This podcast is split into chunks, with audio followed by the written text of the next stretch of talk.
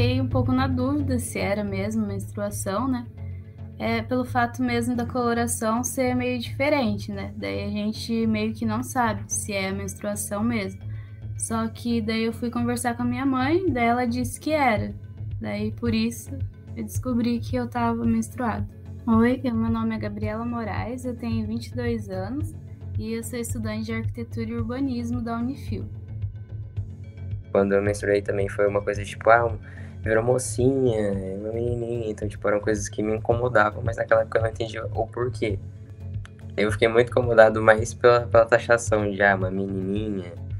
Hoje eu falo como homem, mas pelo fato de eu já ter, já ter vivido esse período da minha vida como uma mulher na sociedade, entendo a dificuldade que é você entender o seu corpo, você entender sobre coisas básicas, tipo menstruação. Oi, meu nome é Bernardo, hoje eu tenho 20 anos de idade, sou homem trans.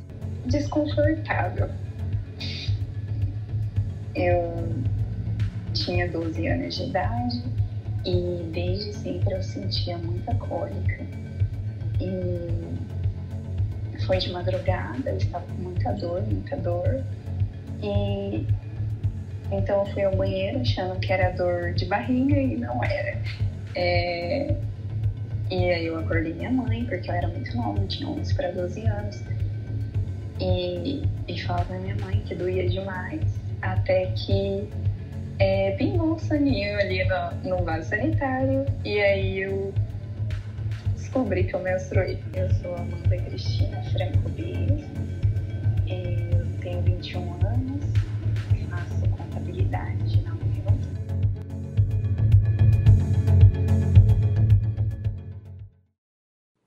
Bom, então meu nome é Diana Coelho, eu sou médica, ginecologista obstetra. É, me formei como médica na Universidade do Vale do Itajaí, em Santa Catarina. E depois é, decidi fazer residência em ginecologia obstetrícia.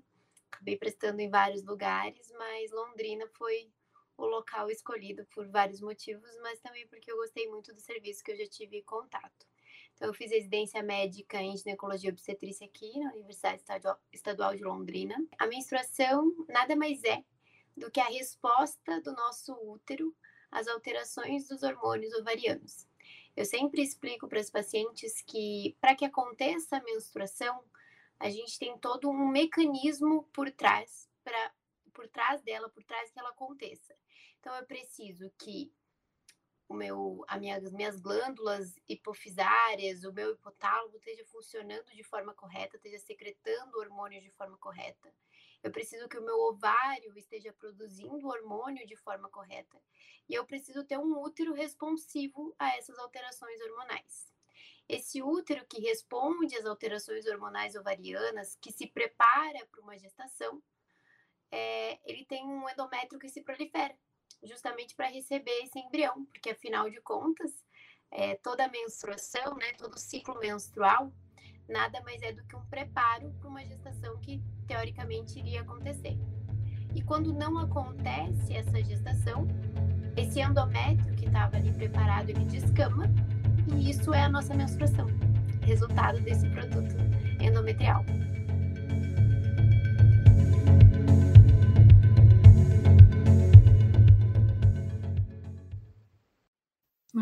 Lembro ao certo, mas eu acho que eram uns 13, por aí.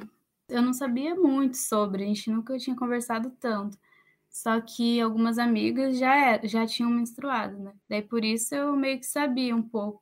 Eu não tinha muito conhecimento, assim, eu sabia o que acontecia, mas é, quando as pessoas me falavam, eu não, não acatava isso para mim, porque eu não vivenciava isso. Eu, eu achava que ia demorar muito para acontecer. Então, eu fui buscar mais conhecimento sobre o assunto depois que realmente aconteceu.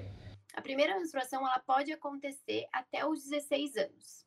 Mas a gente vai ter que avaliar se essa paciente tem ou não os caracteres secundários, que é o desenvolvimento das mamas e dos pelos.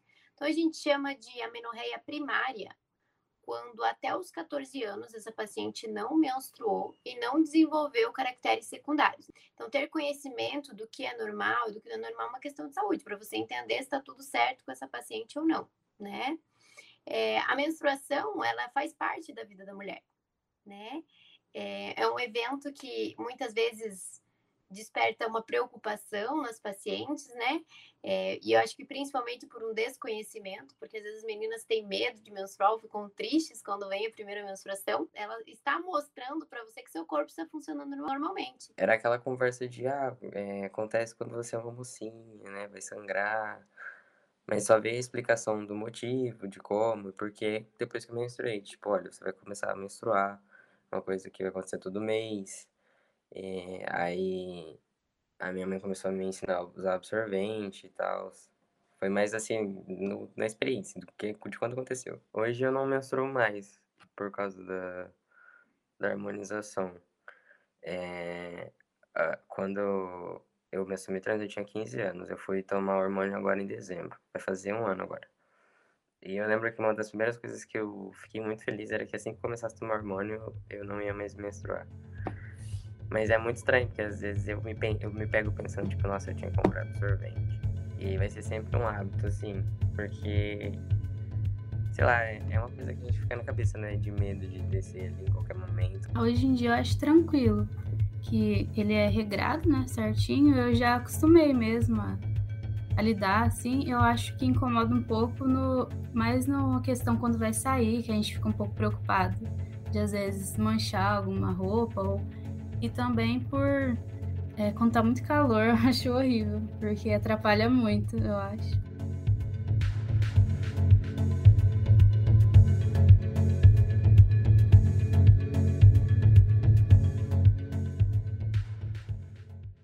A gente sabe que pode haver uma variação de 24 até 38 dias, a gente considera normal, são ciclos mais curtos ou então ciclos mais longos.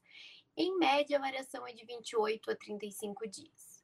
O fluxo menstrual que a gente considera normal varia de 4 até 8 dias e vai depender da característica de cada paciente. Eu tenho muita cólica porque eu tenho endometriose. É, os meus primeiros dias de menstruação, primeiro e segundo dia, é, é complicado porque eu fico na cama o dia inteiro. É uma dor assim, de, não, digo, não digo insuportável, mas é porque eu já passei por cirurgia de endometriose e antes da cirurgia era pior a dor, mas é, ainda dói muito e dói de não, não conseguir fazer nada. E, é, é um desconforto todo mês.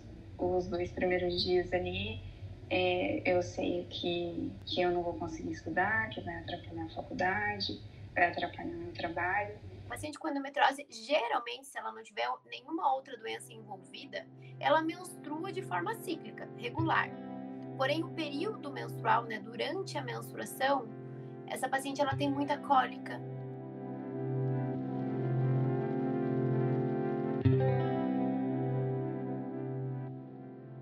Falando de saúde menstrual, existem várias opções para que a mulher utilize né, no mercado de absorventes, ah, seja absorvente externo, coletor, absorvente interno. Não existe nada que, nenhum estudo que fale, ah, esse é melhor que você use um absorvente externo ou melhor que você use um coletor menstrual. Isso vai muito do que a paciente se adapta, tá? É, a, o que é importante é que a paciente consiga ter uma higiene menstrual e que ela entenda o, o método que ela está utilizando. Eu uso o normal com abas e eu acho que é mais seguro, tipo, ele fica mais certinho na, na calcinha mesmo. Eu namorei uma menina depois que eu chamei esse medo trans mesmo, que ela me apresentou o absorvente interno, o OB. E aí isso me deu uma segurança a mais, porque era uma coisa tipo, que era interna e eu podia correr tranquilamente. O absorvente interno você vai ter que trocar ele de 3 a 4 horas, você vai evitar dormir com esse absorvente interno, né? Você não vai manter ele por longos períodos aí durante o período menstrual, mais de 10 horas, por exemplo, porque pode ter algum tipo de infecção, síndrome do choque tóxico, mesmo que você não tenha tido relações sexuais, tanto o absorvente interno quanto o coletor, se souber e você conseguir ter essa destreza para utilizar, você pode utilizar sem problema nenhum. Eu uso o absorvente normal externo, né? é, com aba. Normalmente eu uso noturno e toque seco. O, o suave e o seco é que o seco ele consegue absorver mais a menstruação. Eu sinto isso, né? E como meu fluxo é muito intenso, ele evita de vazar. Né?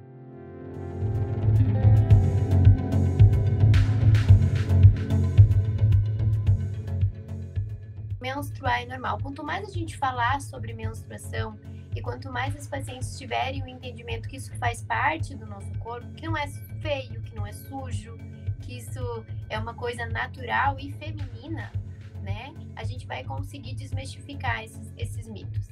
Eu acho que dentro de casa você conseguir ter um diálogo com, com a pessoa que você confia, né? Falo de mãe porque geralmente a mãe já passou por esse período e já entende como, como é. E muitas vezes a criança ali, quando ela, quando ela menstrua pela primeira vez, ela não tem conhecimento do que está acontecendo com o corpo dela e depende muito da família, daquele lar, é, explicar para ela que aquilo é um evento normal.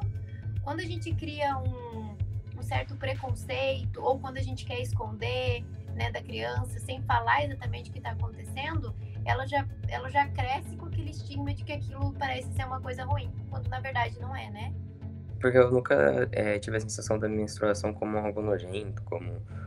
Não, era tipo, só me incomodava porque manchava, eu tinha que tomar cuidado com a roupa que eu tava, tinha que tomar cuidado se ia é, vazar, as coisas todas. Fiz karatê por muito tempo, então às vezes eu deixava de ir na aula porque eu tinha medo, sabe? Tipo, ah, vai sujar minha roupa, vai manchar. Eu só me incomodava mesmo, assim, quando vazava ou quando eu tinha que comprar, porque era uma coisa que também eu não me sentia confortável de ir com, com a minha personificação, tipo assim, eu sempre me vi um homem. Sei que as pessoas podiam imaginar, ah, é uma lésbica e tal, porque eu não, não tava tomando hormônio ainda naquele momento, eu não tinha uma afeição masculina. Mas para mim era tipo, porque eu homem estou comprando absorvente, porque as pessoas estão me olhando assim. Então, eram esses momentos que eu via de mais incômodo. Hoje eu vejo que é real uma coisa de só falta da educação, de conscientizar ali, de tentar ensinar o máximo, sem. Como posso dizer? É, sem deixar a menina constrangida, sabe?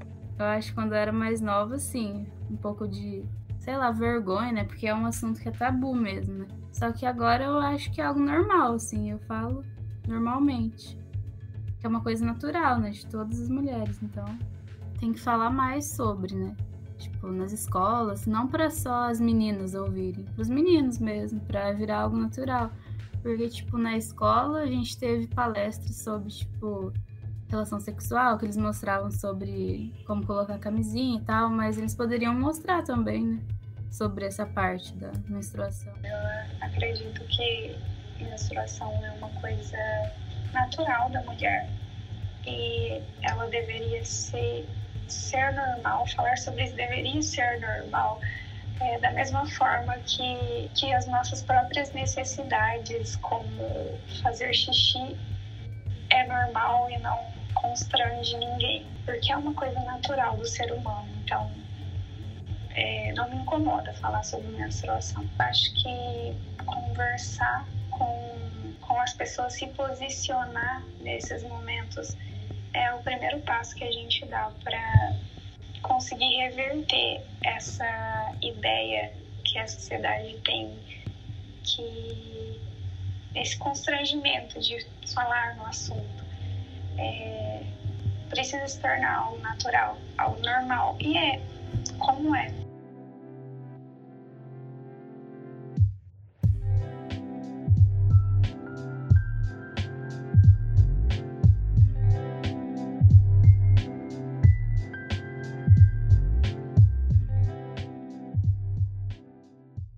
As entrevistas e a produção foram feitas pelos alunos Ana Clara Marcondes, Felipe Soares, Lara Bride e Luana Souza, do quarto ano de jornalismo matutino da Universidade Estadual de Londrina.